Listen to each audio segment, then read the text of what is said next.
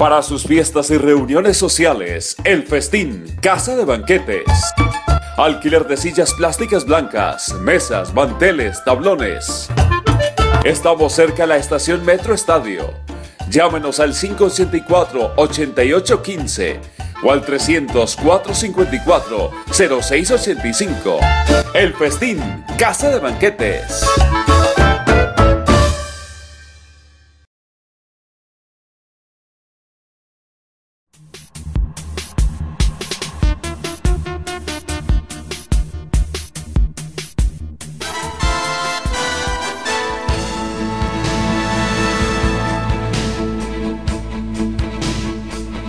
Dice Joan Manuel Serrat, Pelé era Pelé y Maradona era único. Y Estefano era un pozo de picardía. Honor y gloria para los que han hecho que brille el sol de nuestro fútbol de cada día. Crónicas, reportajes y perfiles en Historias a la Redonda.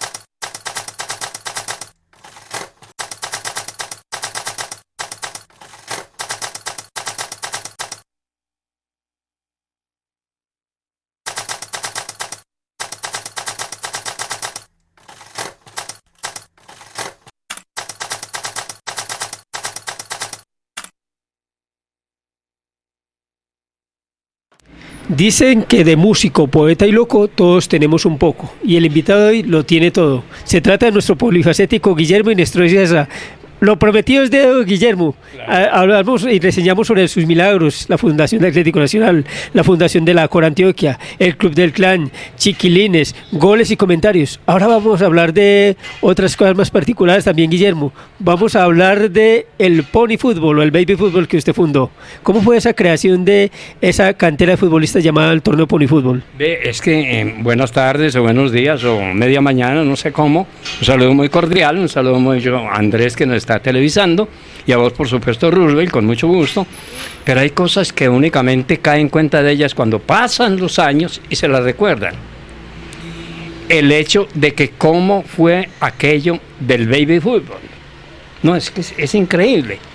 Yo trabajaba de secretario de la congregación mariana, no te rías, en Medellín, que lo gerenciaba nada menos que uno que es el ministro de, ese alto rango, de, exacto, no me, no me acuerdo de él, y padre de una que fue candidata a la presidencia de la República, que está por ahí en España. Bueno, entonces él, aquí en San Ignacio, estaba por cuenta y obra del padre Escobar, que era muy querido, que me tenía a mí de secretario, haciendo cuenta y recibiendo plata. Él llegaba con unos platales, los tiraba, ve, ve, y no te quedes con algo, decía, bueno. Entonces ellos un día me van diciendo, ve, Guillo, ¿Te querés ir para Cali? ¿Y para qué a Cali? Yo estoy aquí muy bien acomodado con usted. No, es que allá están necesitando en el Colegio de Herman, que se acaba de, inaugurar de los jesuitas, ya construyeron una iglesia, un buen secretario, porque es que está allá, se va a ir de cura y, y necesitan un secretario. Y ya conseguimos cupo para vos en el Deportivo Cali. ¿Cómo así, hombre? ¿Qué es esto de que consiguen los jesuitas un cupo para que jueguen en Deportivo Cali? Bueno, me picó la colera y me fui para allá, para el Colegio de Hermanos, donde viví casi dos años. Donde estudiaron los Lloreda, donde estudiaron la gente, la, la, gente, la crema y nata de la Sultana del Valle. Pues bien, yo jugué en el Deportivo Cali allá, pero en ese colegio me acuerdo que daba sobre la Avenida Colombia, había una puerta que no tenía sino eh, los barrotes allá, no mal, perdón, las estas columnas. Y era una, un patio asfaltado inmenso. Ahí yo una vez inauguré la piscina y todo.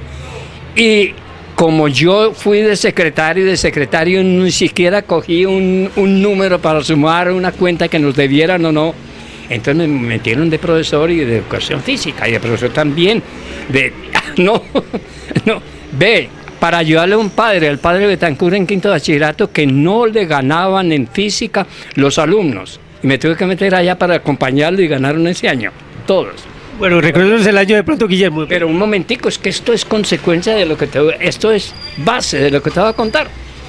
Entonces, claro, yo entrenaba ya a los muchachitos, yo le veía que jugaban fútbol y me metía con ellos y en fin, y un día dije, pero ¿por qué no hago aquí un torneito en este patio de los niños, un torneo infantil? Oh, torneo infantil de los niños de los principales colegios de Cali, claro, de los competidores de ella que eran de los eh, eh, hermanos cristianos o no sé qué. Hice el torneo y ahí empezó el baby fútbol porque di que los niños se podían graduar mejor de cierta edad, que no llegara a los 14 años, ojalá de 13, cumplidos o sin cumplir, y que fuera en asfalto. De manera que, cuando, y sin campeonato y todo, bueno, en fin. Cuando me volví para Medellín, que jugaba en Huracán, ahí jugué siete años, entonces me metí y una vez veo el coliseo cubierto y veo esa arena tan provocativa. En la mitad en ese entonces era arena por los lados no había esas tribunas laterales que la edificaron después y quedaba una cancha libre de 85 metros por 56. Y iba a ser aquí un baby fútbol. Había una novedad, que en la parte central estaba el rectángulo para el básquetbol, que estaba en, en cemento.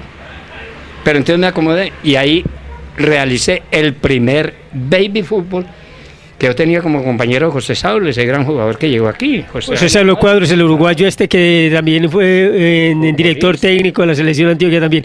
Bueno, Guillermo, háblenos, ¿en qué fecha más o menos empezó a gestar ese, polifútbol? El primer torneo lo hice yo en el año de 1950. Tenía de compañero Saulo y nunca me metió conmigo, sino inclusive cuando entrené selecciones de, de Antioquia, de las cuales él figuraba como entrenador y cobraba. Yo era el que hacía todo yo era el que escogía los jugadores, el que hacía la línea, el que me metía a la cancha, todo. Y él nunca me metió conmigo, no hacía sino los ejercicios, esto, aquello, y cobraba. El ejercicio mejor todavía, los honorarios también. ¿Y, cuántos torneos se realizaron contigo, Guillermo? Cuatro. Eh, pero tres principales, uno ahí por que me fui para Bogotá, lo dejé empezado.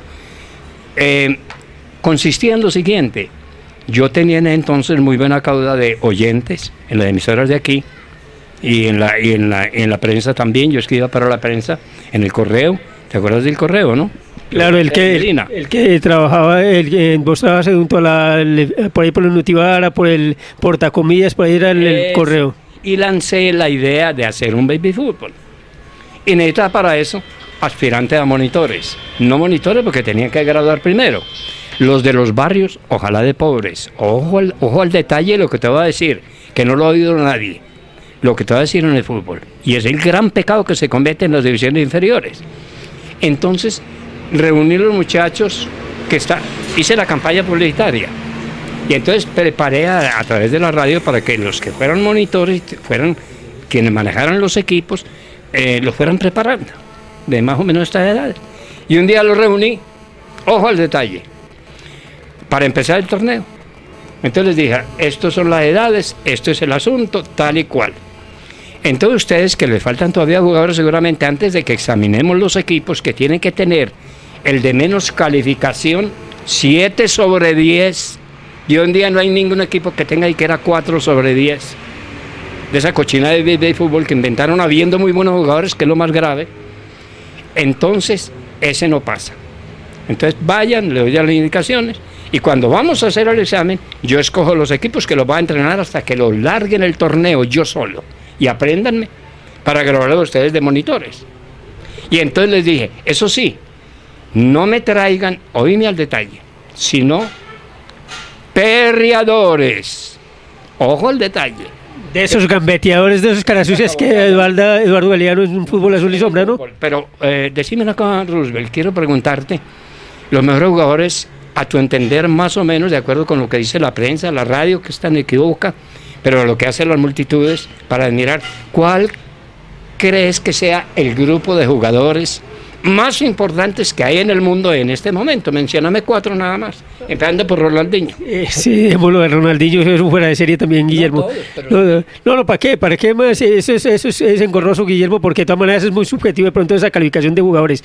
Eh, recuerdos, Guillermo, también había una, para, para ubicarte, de pronto para ubicarte también, eh, son las cuestiones de, de, la apariencia de edad, no era siquiera la edad cronológica, sino la apariencia de edad. primero, Hable entonces, vale la pena todos los que son los mejores jugadores del mundo en este momento.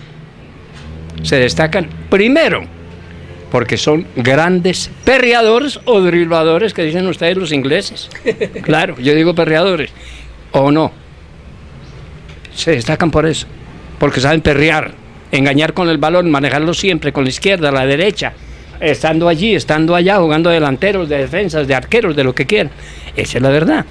Bueno, ¿y qué cuál fue la pregunta? Ah, lo de las edades es un crimen que se comete en la FIFA, porque la FIFA no es FIFA, sino FOFA.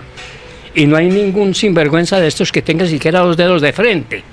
Que no podés vos meter las divisiones inferiores por edades en Europa, donde la gente come todos los días tres comidas, y donde un muchacho de 14 ya hace groserías con las mujeres y treña mujeres y hace de todo, ¿sí o no? Y en cambio que un muchachito de 14 años todavía no pasa de uno con 20. Olvídate. ¿Por qué? Porque las condiciones económicas son muy diferentes. Entonces, ¿qué ha ocurrido? Que meten aquí la cuestión de los años y los que más engordan y más eh, mejoran los del estrato 6, estrato 5, estrato 4, ya traen a la cancha en ese torneo de fútbol que es hasta 14 años, muchachos que miden un 80 y ya preñan mujeres. Sí, lo, preñan, claro, eso no es pecado decirlo. Coge y ver ese caracol como dicen de groserías. no, no, no, está bien, es, que es correcto. Y entonces, y los meten con unos muchachitos que vienen de las comunas, donde de cumpliendo 13 años, porque ellos tienen hasta 13 años cumplidos y antes de cumplir 14 no pasan de un metro con 20. Por eso yo hice una medida, ojo, esto es muy sabio. Yo me fui a examinar en los colegios de los ricos y dije, de acuerdo con los ricos del estrato 6, en el fútbol yo creo que no pasa de un 10%, el 5 y 6. Eh, pues de que entreguen al fútbol, porque estamos ocupados y ahí no salen futbolistas de esos estratos. El estrato 4 y 3, donde más salen futbolistas, yo creo que un 60%, ¿no es cierto? Y para atrás, el 3, el 2, eh, perdón, el 2 y el 1, pues el 1 tiene mucha hambre, en fin, y lo agradezco de acuerdo con eso. Y de acuerdo con eso, yo medía en los colegios y escuelas los muchachos que no habían cumplido 14 años. ¿Cuál era la medida, y Me salió una medida promedio, que es lo más sabio que se ha hecho en el fútbol, de 1,50. Ahora no, porque ahora hay más crecimiento debe ser unos 55 ahora. Y entonces, ¿qué pasa? Que ese torneo se distinguió por eso. Vos veías en ese torneo a Turrón Álvarez, que jugó ahí, a, este gran arquero como es, Higuita, que jugaron ahí también, en fin, jugadorazos que fueron, ellos no se quedaron enanos, jamás, porque, pero vos veías que los equipos eran parejitos, ¿entiendes? Que no había ventaja en ninguna clase. Y entonces esa fue la primera conquista que yo hice para graduar de acuerdo al estrato el fútbol. En cambio, en Europa metieron, y ahora vos ves que de 15 años están jugando ya en la primera profesional, allá, porque son unos hombres. Y aquí un muchacho de 15 años, mira, míralo. Bueno, ¿cómo hacemos entonces para mejorar el fútbol eh, a propósito y haciendo una especie de ping-pong entre tu pony fútbol, su baby fútbol Guillermo y el fútbol moderno? No, pensar en eso que estoy diciendo, que de acuerdo con los estratos, el de nosotros tiene que ser de lo que yo dije entonces, una medida de hasta unos 55 hoy que han crecido un poquitico y edad aparente. ¿Por qué me eché yo de enemigo al, al entrenador del equipo Independiente de Medellín, el señor Luna, que mantiene seguir la luna y no, no pelear? Porque él llegó una vez también de un equipo y, y, y, y, sumaba, se metió y medía unos 53, no, no se me olvida esa cifra. Me lo eché de enemigo para toda la vida. No lo dejé jugar, me lo eché de enemigo. No, no juega. Yo siempre he sido una trampita a la bulla. ¿Cuál es la trampita? Yo hacía una trampita, veía un jugador muy bueno, que le hacía mucha falta a un equipo, y resulta que se me pasaba de los 1,50 medio centímetro. Entonces yo le decía, de cuando pasé, me iba agachate un poquitico, para que pasara. Yo por medio centímetro no podía perder un gran jugador. Y de ahí salieron jugadores que no te imaginas. A ver, mencionemos algunos. Gustavo Nice Zapata, eh, Hernán Darío Gómez, eh, René Guita en el 80, en diferentes etapas, Barrabás Gómez. lo que pasa es que la memoria mía crece en mí, creo que el sentido común, la inteligencia, pero la memoria se me va. Sobre en, todo para nombres. En 1973 usted organiza también no solamente ese pony fútbol, sino que también organiza una especie de escuela de técnicos en la ciudad de Medellín. Para graduar los aspirantes a monitores, claro, tenía como...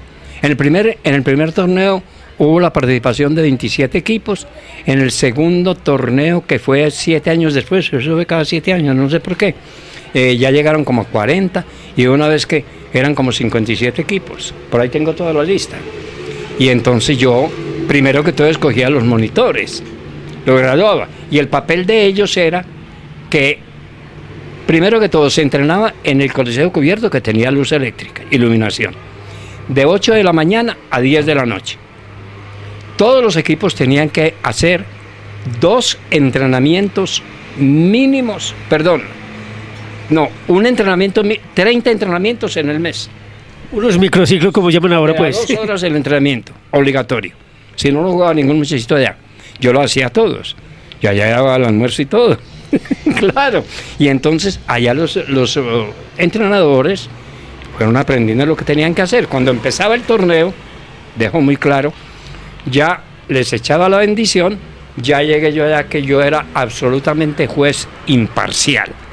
La única parcialidad que mostré era que cuando un torneo estaba empezando, el equipo que perdía, como se volvió tan importante para los niños, yo llegaba y no podía entrar donde estaban desvistiendo los muchachitos que perdieron porque me inundaba y yo no sé nadar. Todos llorando. ¡Qué horror! Entonces yo decía, Vea, hombre, por Dios, hombre, pero ¿qué les pasa a ustedes? No parecen varones. Como jugaron de bien. Ustedes debieron haber ganado el partido. Por ese árbitro no vio ese penalti que les robó y otro que les metió que no. Que no ya les está echando la culpa a los árbitros, ¿ves? No, no, Entonces ya los muchachitos se calmaban y son. Van a ver los otros partidos. Y me iba para los otros. ¡Ah! Muy pinchados. Hmm, se ganó la lotería. Hmm. Ay, María. O ya conocieron los ángeles y los serafines. Vea, de milagro le ganaron a ese equipucho. Ustedes no son nada. Y prun. Le baja la caña usted, Guillermo de Bueno, de la Escuela Técnica en 1933, recordemos que Frunas Noel y la empresa privada de todas le, le patrocinó un poco ese baby fútbol, ¿no? Sí, no, eso era de las empresas, pero particularmente fue eh, Frunas Noel era el patrocinador que se oficial, digamos así. Oficial, que en el Coliseo entonces había una condición para entrar que se cambiaba una boleta por cuatro mm, etiquetas de Formuna Noel. Esa era la entrada. La boleta se conseguía así. Bueno, pero también había patrocinadores de cada equipo y los colegios tenían también equipos. Ahí jugó San José, jugó San Ignacio, jugó Universidad de Antioquia, jugó el Liceo, todo, claro. Bueno, y el de los técnicos, recordemos uno olvidado del fútbol, Arturo Villegas, que yo recuerde que fue campeón incluso en 1933 con ese pony fútbol que usted organizó en el Coliseo Cubierto. Pero, acuérdate, no, no, pero es que eso sí es lo más curioso. Eh, eh, ¿Cómo es que se llama? Don Arturo Villegas. Muy querido. Ay, pero no tenía idea de lo que era eso, hermano. No tenía la menor, y después es que como entrenador 25 años con el Deportivo Independiente de Medellín, pero vea 50 figuras le salió al fútbol profesional, Guillermo. No tenía la menor idea. Bueno, Guillermo, eh, eh, ya para terminar esta parte del polifútbol, un milagro interesante que reseñamos en nuestra historia de la redonda, eh, hablamos de Arturo Villegas y lo reseñamos también como un olvidado del fútbol. Él está en este momento sufriendo de lo que llaman Alzheimer y está olvidado del deporte también, un tipo que generó también importantes talentos para el Deportivo Independiente de Medellín. A propósito, perdón perdóname, a Arturo hay que agradecerle porque era Por un eso, a, a eso voy, a- a eso voy yo, Guillermo, a eso voy yo también. Hay que agradecerle lo mismo que a usted, Guillermo, también. ¿Qué pasa con, eh, con, eh, con es- esa, de pronto, valor de la, de la humanidad que es la gratitud en algunos jugadores que llegan a ciertas distancias superiores y se olvidan de tutores como usted, Guillermo Inestro y Sasa, como Arturo Villega, como Eliro Álvarez, como yo, mucha gente que ha ayudado a dinamizarle los procesos de no solamente la deportivo, sino la parte humana? La parte eco- económica sobre todo. Pero es que a mí me pasa algo muy, muy distinto de lo de todo el mundo. Vos has visto que yo tengo algunos bienes de fortuna. Ahora cuando no los tengo y tengo preocupaciones económicas, no por mí, yo me contento con nada, sino por la gente que me rodea. Yo no me lamento nunca, ni estoy aquí engañado donde yo vivo en la caldera del diablo. Vos sabes que la caldera del diablo. Yo vivo aquí muy feliz. Me ha dado Dios inteligencia, me ha dado salud, me ha dado comprensión, no le debo a nadie nada. La gente me mira bien. Hombre, ¿qué más quiero agradecer? Lo que como es lo que necesito. Que es muy barato, pero es lo que necesito. Eso no lo entiende la gente. Entonces les parece también que porque hicieron una obra muy grande merecen las reverencias y la colaboración siempre, aun cuando también es absolutamente increíble que una persona que ha dado todo para bien de la comunidad llega a un punto de miseria tal que nadie le colabore con una moneda. También. Exactamente, por eso dice la OCSE que el agradecimiento es la memoria del corazón. Bueno, terminamos esta primera parte con Guillermo Inestro Sasa, el Señor de los Milagros, en nuestras historias a la redonda. Ya regresamos con Historias a la Redonda. Para sus fiestas y reuniones sociales, El Festín, Casa de Banquetes. Alquiler de sillas plásticas blancas, mesas, manteles, tablones. Estamos cerca de la estación Metro Estadio. Llámenos al 584-8815 o al 300-454-0685. El Festín, Casa de Banquetes. Continuamos con Historias a la Redonda. Nunca vayáis en busca de la felicidad siguiendo el quimérico camino del poder, la riqueza y las heroicas hazañas. Ella solo se halla dentro de vosotros mismos. Allí están el amor, el coraje, la bondad y la diligencia. No lo olvidéis, tío. Retomamos el perfil de vida de Guillermo Inestrosa y Sasa en nuestras historias a la redonda. Hemos hablado usted del, Señor de los Milagros, de Chiquilines, de Atlético Nacional, poco de milagros que ha hecho usted en beneficio del deporte y en beneficio de la redonda, Guillermo. Ahora vamos a hablar de, de otra hobby casi que suyo, la pintura. Hablemos de la pintura, Guillermo. Eh, es buena palabra hobby, porque uno vive la pintura. He pintado mucho, Ana María, mucho, mucho, mucho, mucho. Y cuadros bien hechos, creo yo. Como este que me ocurre así, les muestro un pedacito. Eh, en el deporte al desnudo, no al estilo botero, que es el verdadero motivo para yo sacar una colección de mujeres, de hombres, de todos los deportes, sino ya normalmente una estirada mía ya en el Campín, en el clásico Santa Fe contra Millonarios, cuando yo era arquero titular de Santa Fe. Entonces me empeloté y a quién se le ha ocurrido hacer un cuadro como ese, por la pintura que he practicado, alrededor del deporte. Entonces yo tengo aquí cuadros, muchos, como 25 o 30, el deporte al desnudo, al estilo botero, muy bien enmarcaditos, ver los marcos allá. ¿Cuántas, cuántas, cuántas pinturas, Guillermo? eh, como 25 30.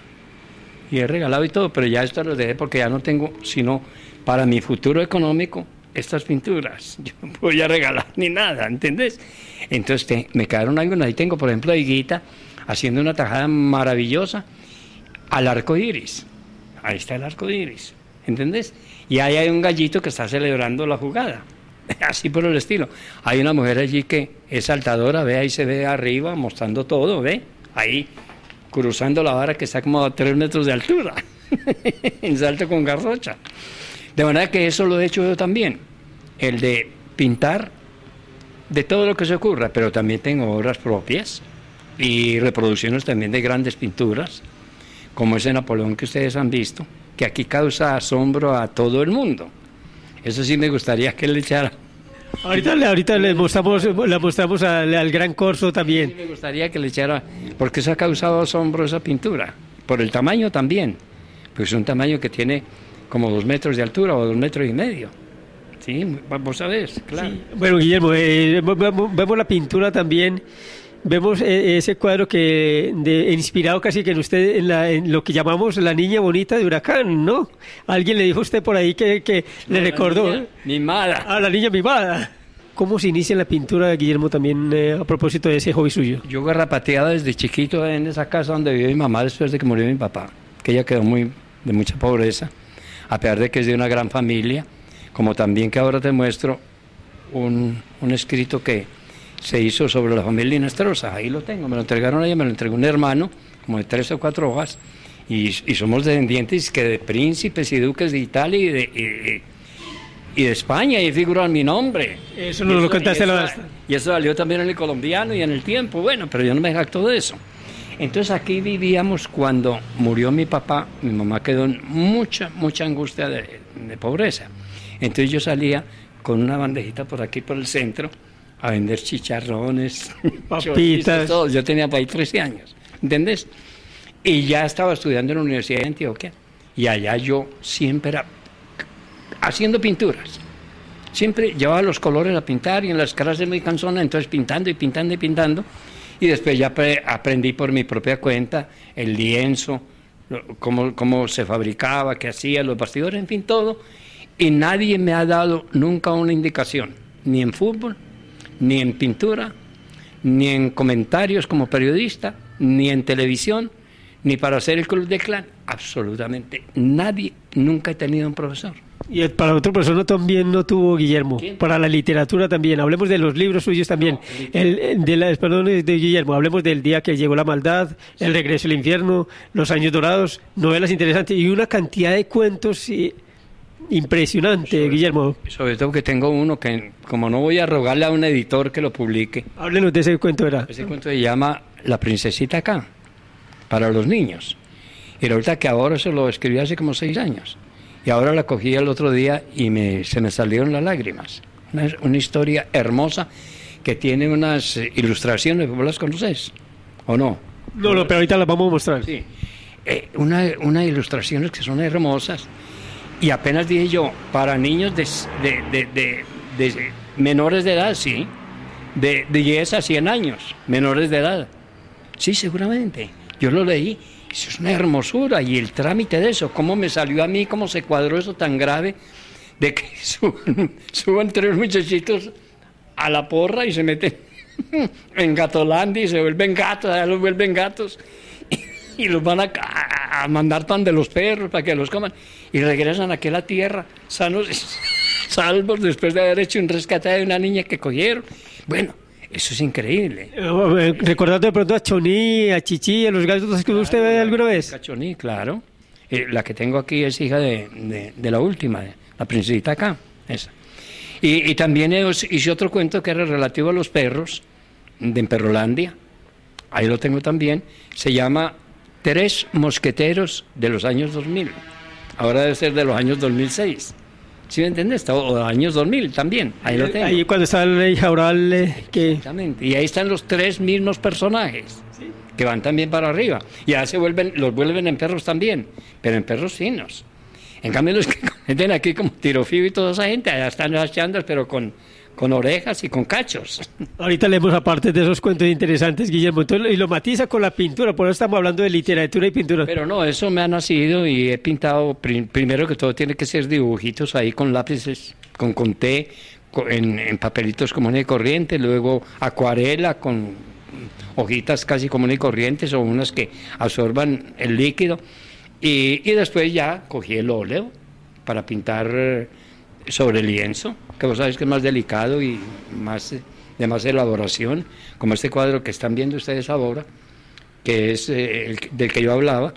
Y ahora les voy a mostrar a ustedes, como te dije vos, el, el cuadro de Napoleón, que yo le puse la cara de Bolívar.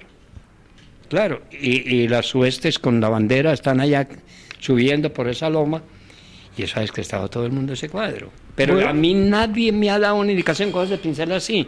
Vea los colores, hágalo así. Nunca. La editorial de Guillermo es el bolsillo propio, porque recuerdo que en 1978 usted editó el famoso El día que llegó la maldad, eh, la primera novela suya. Y después... eh, No, no, otra antes. antes El eh, día que llegó la maldad. No. Eh, eh, pero este, este de que me hablaste... el regreso al infierno después. Pues. Sí, ah, ese fue- no, la primera sí fue el día que llegó la maldad. Sí, exactamente. Porque estuve paseando mucho por la costa. Allá tuve en, en Tolú cuatro propiedades. Pero de una Y ahí, y ahí la reseña usted en la novela. Y ahora no tengo. Ahorita una tierrita, como dicen los uñitos, nomás Guillermo. Hice una historia muy bonita sobre eso el día que llegó la maldad. Porque a mí me dio una impresión cuando yo visité a Tolú, que allá no había maldad, que no había crímenes. Yo llegaba a todas esas veredas y esa gente toda muy amable, muy querida. Yo no veía sino esos pescadores que gritaban y lanzaban palabras groseras, pero no ofensivas jamás. Ni pelear, ni hacer cosas raras. Lo único que vi fue una vez que un tipo conducía un perro por ahí cerquita de una casa mía que llamaba La Paloma, a la orilla del mar, y había ahí un recodo, que eso era como una piscina, y yo vi que iba con él, entonces le pregunté al otro pescador, ¿usted por qué va con el perrito? para-?" No, es que lo va a matar porque no puede con él. Entonces le hicimos una algarabía y entonces yo cogí el perro y se lo llevé no sé a quién que me lo recibió, un perro grande. Lo iba a matar, pero eso era como un culto a, a algo. Bueno, Guillermo, ¿verdad? Es, es bolsillo propio suyo. La, la editorial es Guillermo Inestrosa. Ah, no. Bolsillo propio, no más. Eso tuvo que ser así peleadito. Y Guillermo, a propósito de eso, entonces, ¿por qué no, no, no lanzamos un SOS a los televidentes de Historia de la Redonda para que le apoyen no solamente esa parte de la literatura, en el caso concreto de La Princesita, para el nuevo editorial que se Y- anime pronto a, y, y tres mosqueteros. a de los editor- años a la 2000. editorial? Sí, esos dos cuadros. Con los tres mismos personajes con distintos nombres. Claro, con distintos nombres. Y vale la pena porque son historias que te conmueven y son con una trama que es increíble que culmine, que la gente diga, no se me había ocurrido. ¿Ve este cómo descubrió eso? ¿Para qué? Para que no ocurriera aquello otro que era el que debió ocurrir. Eso. Bueno, me va mi palma. Hagamos ese SOS, como dicen por ahí, entonces, en en esta primera parte de Historia de la Redonda con el Señor de los Milagros, Guillermo Inestrosa y Ah, te cuento antes de que termines que a pesar de que mi pintura es muy modesta, creo yo, claro, porque si no vendería mucho, he hecho cinco exposiciones, dos en Medellín, una en Cali, una en Manizales y una en Bogotá. ¿Y cuántos vendió? Yo no me acuerdo eso, el que, el que hacía los trámites quedaba con la plata. Sí. Eso quedaron siempre en el bolsillo propio, pero el otro Guillermo. Hice una exposición ahí en, en- en las oficinas y también en los negocios de los hermanos míos. Allá se quedaron 25 cuadros que no volvieron a ver. Para que vean. Imagínate. No, dije, Vamos a hacer corte institucional, promocional y comercial y ya volvemos con Guillermo Inestrosa y Sasa en nuestras historias a la redonda. Ya regresamos con Historias a la Redonda.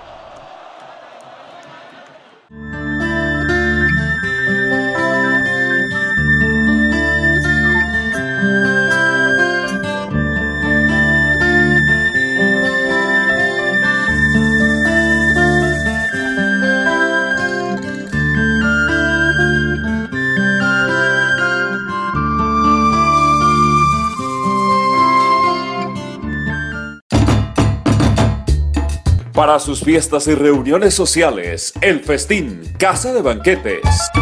Alquiler de sillas plásticas blancas, mesas, manteles, tablones. Estamos cerca a la estación Metro Estadio. Llámenos al 584-8815 o al 300-454-0685. El Festín, Casa de Banquetes.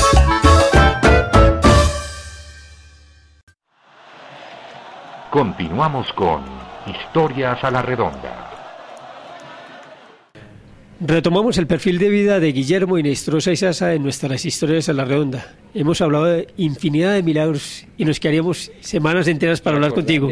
Que dejé inconcluso el libro que estaba escribiendo El Señor de los Milagros, porque yo fui a una obra que tengo ahí, un- ahí donde está todo, pues, diccionario, grande de esos, ostentosos. Y No el pequeño Larus que tengo yo sin usted. Sí, uno grande. De la Real Academia. que es de como 10 tomos, lujosísimo.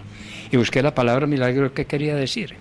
Y dice claramente que es cuando ocurren hechos sorprendentes que parece que no debieran haber ocurrido, entonces se califican como milagros. Yo me puse en esa medida sin salirme un centímetro y la vida mía ha tenido 30 milagros o más en distintas actividades. Ya nos vemos por ahí alrededor de 7, 8 Yo milagros. estaba escribiendo un libro, llegué hasta el eh, 15, pero ya cuando ya me dediqué a, a nada, me dio pereza seguir. Y ocurrió lo peor. Fue a ver esos primeros eh, párrafos escritos a mano y yo mismo no entendía la letra y me aburrí, entonces la dejé tirada ya. No Bueno, le entiendo la letra. Guillermo, vamos a, a retrotraer como el recuerdo y vamos a, a remontarnos el 20 fe- de febrero de 1922. Nace usted en Río Negro, en, de una familia acaudalada. Me decía usted, ¿qué hacía su padre? ¿Qué hacía su, eh, su familia? Que me dijo que veni- se vinieron en- a menos en el juego. Me, me jodiste, ese hombre Roosevelt. ¿Por qué? Que le dan no me van a volver a mirar las mujeres.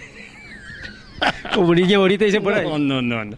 Bueno, no, que ¿por qué? ¿Qué me preguntabas de Río Negro? Porque la familia, ¿cómo fue ese Ah, no, entorno la familiar? familia desde chiquito llegué yo aquí, la familia se vino de Río Negro, mi papá era el sastre más prestigioso aquí, de una familia importantísima, pues ahí tengo la historia, ahora te muestro. Uy, te caes de para atrás. ¿Cómo se llama el papá y cómo se llama la mamá? Carlos y Graciela. Entonces se vinieron a vivir a Medellín, mi mamá pues de la alta sociedad también, estudió en el colegio de las monjas, pues bueno. Pero él, cuando murió, dejó, pues no dejó nada, porque era muy gastador, entonces mi mamá quedó a disposición de unos hermanos que tenía, entonces ya la cuestión varió totalmente para que nos convirtiéramos nosotros en gente muy pobre, ¿entendés? Sí, eh, don Carlos y doña Graciela se unen. ¿Y cuántos hijos tienen en Guillermo? Seis, ¿Cuántas hermanas y cuántos hermanos? eh, dos mujeres y cuatro hombres. ¿Qué hacen ellos? Uno murió, un ingeniero muy prestigioso, Gustavo. Eh, son industriales dos. Gabriela, también industrial y también, bueno, de alta sociedad, y Alicia, mm, de hogar. De hogar. Y entonces la primaria, Guillermo, que En, eh, no siempre, en el Colegio de los Hermanos Cristianos. Aquí en donde quedaba el Colegio de los Hermanos Cristianos, que todavía esta manzana está intacta, al pie de la Plaza de Flores. Y al frente, ojo, al frente era una manga inmensa, plana, un poquito alta en relación al suelo. Ahí fue donde nació el equipo atlético nacional. sí que lo, ya lo reseñaste en, la- en- en el primer milagro que hiciste también. todo edificado, pues. claro. Exactamente. Bueno, y la secundaria, ¿hasta cuándo No, estudió yo, yo estudié primero que todo ahí, hice la primaria, hasta sexto de elemental. No es como ahora que es hasta quinto. Y entré a la Universidad de Antioquia, al Liceo Antioqueño, que funcionaba aquí, todavía creo que es de, de ellos, enseguida del- de la iglesia de San Ignacio. Ese edificio que hay que llega hasta la otra cuadra, eso era El Paraninfo, sí. Sí, eh, exactamente. Y allí era el Liceo Antioqueño. Y al frente estaba la Facultad de Abogacía, también de la Universidad de Antioquia. ¿Hasta qué año hiciste? Allá hice hasta tercero de bachillerato y ocurrió un hecho muy, muy singular eh, que lo quiero contar sin echarme... Que resulta que el primer año, al tercer mes, en el primer trimestre, me pasaron las matemáticas a segundo. Y en el segundo trimestre me pasaron las matemáticas a tercero. Y yo averigué y me dijeron todos los profesores que eso no había ocurrido nunca. Entonces llegó el tercero. Cuando llegué con, yo, yo llegué a segundo, entonces yo no seguí en cuarto con las matemáticas, que eran álgebra ya y todo eso, ¿no? Y trigonometría, no. Sino que entonces a jugar basquetbol. Y cuando llegué a tercero fue lo mismo. Ese horario yo lo hacía en basquetbol, que hay de una cancha y se celebraron torneos y todo. Y fui yo una vez árbitro de un partido final de mujeres de los institutos central femenino con otros, si vieras, con el mono Uribe. Y tuvimos que cortar, ya estamos corriendo por ahí después de que terminó. ¿De que terminó el partido? No, bueno. Entonces eso te cuento yo, que esa fue pues la educación mía. Y allá estudié yo tres años nada más, llegó el tercero, yo estaba muy aburrido antes de finalizar, estaba ganando el año, no volví.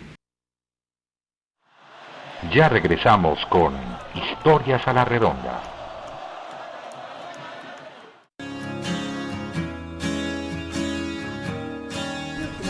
En el terreno de juego de la vida, juguemos el partido de la convivencia. Una campaña de historias a la redonda. Mención de honor, Premio Shofar. Es tiempo de paz. Continuamos con Historias a la redonda. Y Guillermo, vamos a hablar de, de, de sus mascotas. Es tu, tu a Candela, tu a Chichi, a Choní, tu un poco de gato y todo. A ver, háblenos de, de ese entorno de, de, de sus animales. No, en mi casa siempre, desde que yo me conozco, ha habido perro y gato. Siempre. Y aquí tengo yo una gatica y dos perritas. ¿Cómo se llaman ellos? No, a este le digo la niña, al otro le digo la nega. Y la gatica no tiene nombre. Hija de, hija de, de la princesita acá, de esa novela que yo escribí. Exactamente. yo le- eh, ¿Cuántas mascotas ha tenido Guillermo? No, siempre. Que vos sabes, yo diría que por ahí 20. Sí, como 20. Y no me pesa haberlos tenido. Entre, de diferentes razas, ¿no? Y estos perritos son recogidos. ¿Cómo, es, cómo, cómo adquiere usted sus mascotas, Guillermo? Porque no lo podían dejar los hermanos míos allá en la fábrica donde hay unos muanes de perros. Y, y acababan con ella. Porque la recogieron por arriba. Hombre, cuento esta anécdota que vale la pena. En un barrio de los elegantes de acá, apareció en esas mansiones, en, ahí en el sitio donde están los vigilantes con su vivienda y todo eso, esta perrita. Y llegó el que manejaba eso, porque ahora nombran presidente, vicepresidente de todas esas comunas, los ricos, y dice, si me sacan, si no sacan este, este animal de ahí, de aquí mañana la mato. Imagínate. Entonces la recogieron los hermanos míos y la llevaron a la fábrica, pero pues era imposible nada perramente y me la mandaron y yo la recibí con los brazos abiertos. Bueno, adoro. Es un hombre que tomas eh, sensible también a los animales. Guillermo, muchas gracias de todas maneras. Ahí también vamos a, vamos a seguir hablando también entonces, Guillermo, también de, de otros tópicos, la muerte y no, otros casos también. Gracias. Guillermo. Ya regresamos con Historias a la redonda.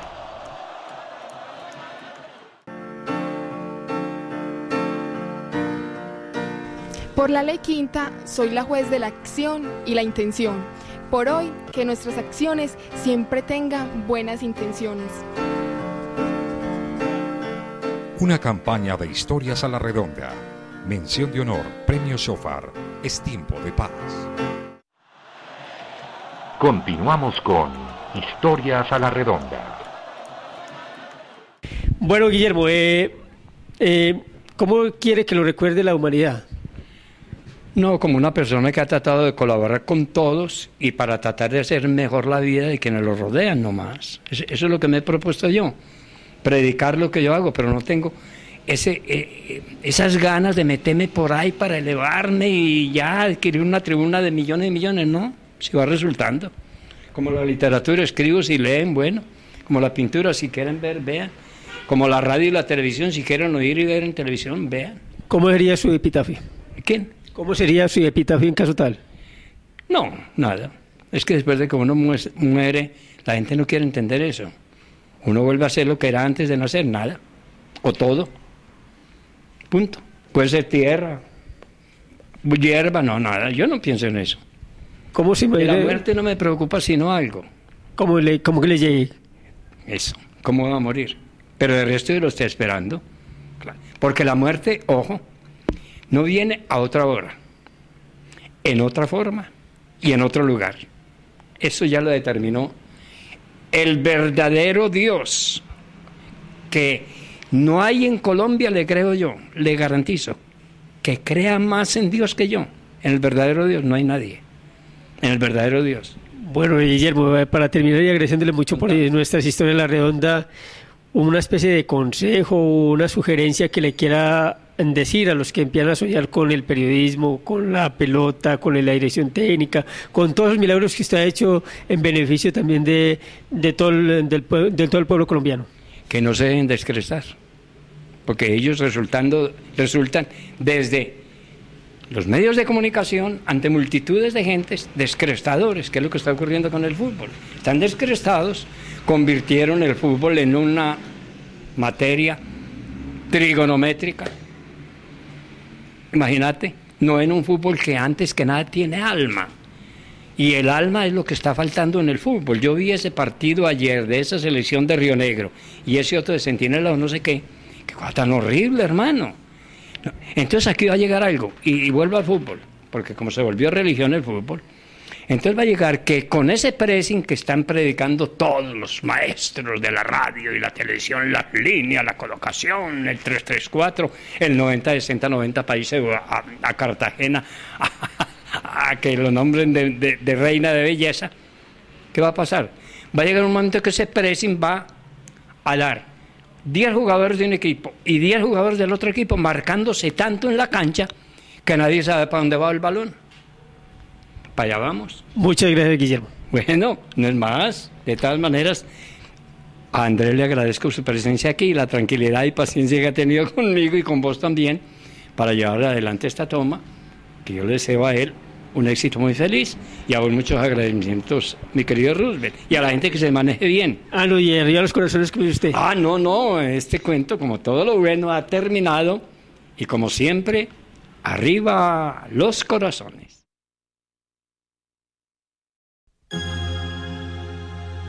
Volar, igual que las gaviotas, libre en el aire, por el aire libre.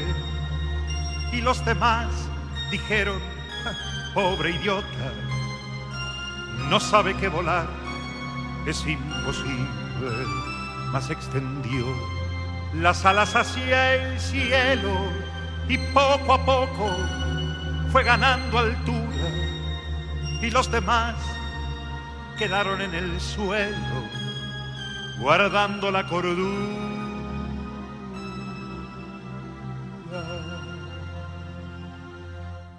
Y construyó castillos en el aire a pleno sol, con nubes de algodón, en un lugar a donde nunca nadie pudo llegar usando la razón y construyó ventanas fabulosas llenas de luz, de magia y de color y convocó al duende de las cosas que tienen mucho que ver con el amor.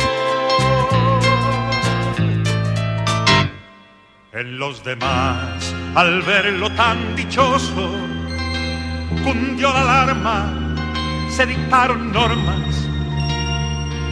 No vaya a ser que fuera contagioso tratar de ser feliz de aquella forma. La conclusión es clara y contundente. Lo condenaron por su chifladura a convivir de nuevo con la gente vestido de cordura.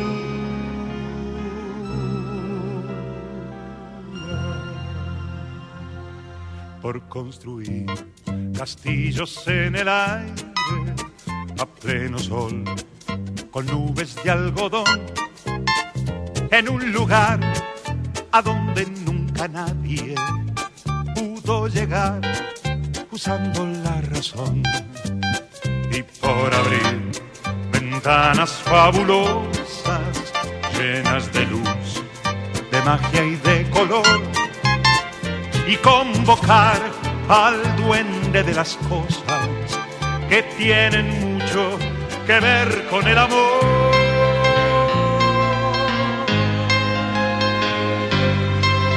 Acaba aquí la historia del idiota que por el aire, como el aire libre, quiso volar igual que las gaviotas pero eso es imposible.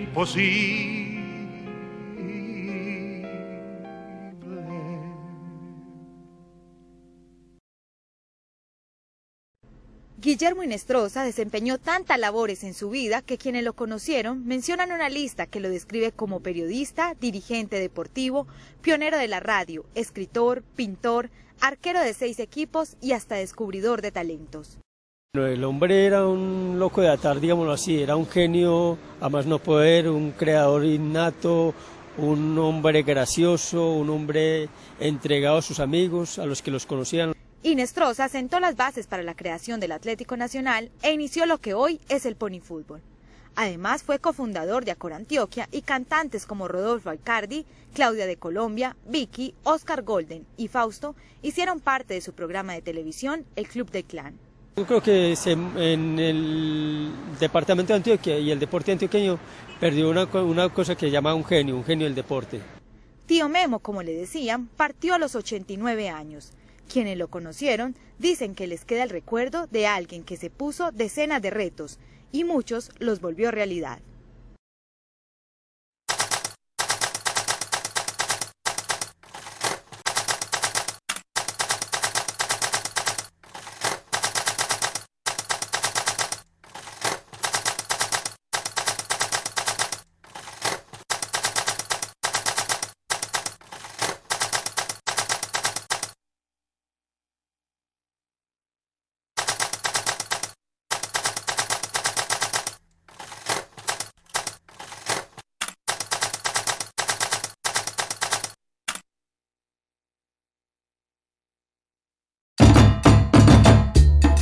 Para sus fiestas y reuniones sociales, El Festín, Casa de Banquetes.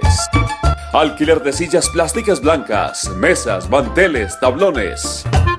Estamos cerca de la estación Metro Estadio. Llámenos al 584-8815 o al 300-454-0685.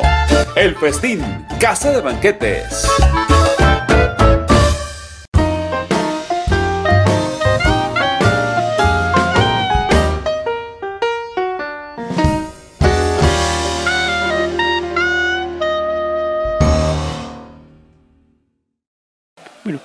Javier Hernández Bonet, periodista deportivo. Bueno, Javier, estamos haciendo un sondeo precisamente de nuestra tarjeta verde, la tarjeta del fair play, del juego limpio. ¿Qué opinaría de una tercera tarjeta que no castiga al jugador, sino que premia esas buenas acciones, esa práctica responsable de comportamiento respetuoso del otro?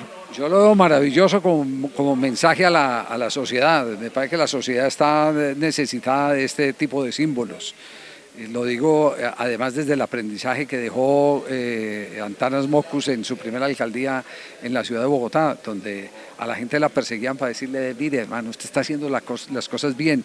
Y se notó una transformación en el comportamiento social de, la gente. Y si esto lleva a aplicarlo al fútbol, no sé a qué nivel pueda tener acceso, sería interesante que la gente empezara a asimilar de que también hay reconocimiento para los que se dedican a hacer el bien eh, en el día a día.